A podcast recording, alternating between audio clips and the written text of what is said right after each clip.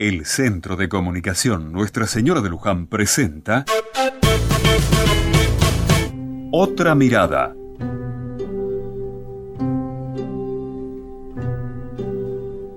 Mi abuelo tenía un dicho muy sabio.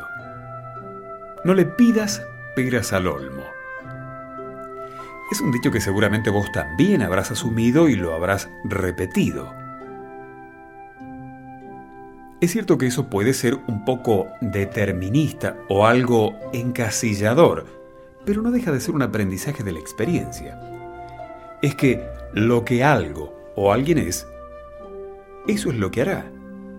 Si una persona es tramposa, hará trampas.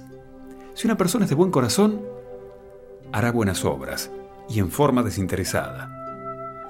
Pero claro, todo el mundo tiene posibilidades de cambiar y de mejorar. Una frase de este estilo, y con mucha fuerza, podría hacer que alguien nunca pueda remediar una conducta mala, pasada, o que otra persona, con una linda fama de buena, no sea nunca sospechosa de nada.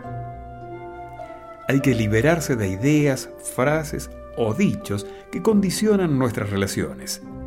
Hay que volver a dar oportunidades a quienes en su momento no fueron suficientemente honestos y hay que andar con cuidado con los que tienen cara y fama de angelitos. En definitiva, tenemos que caminar en este mundo con los ojos bien abiertos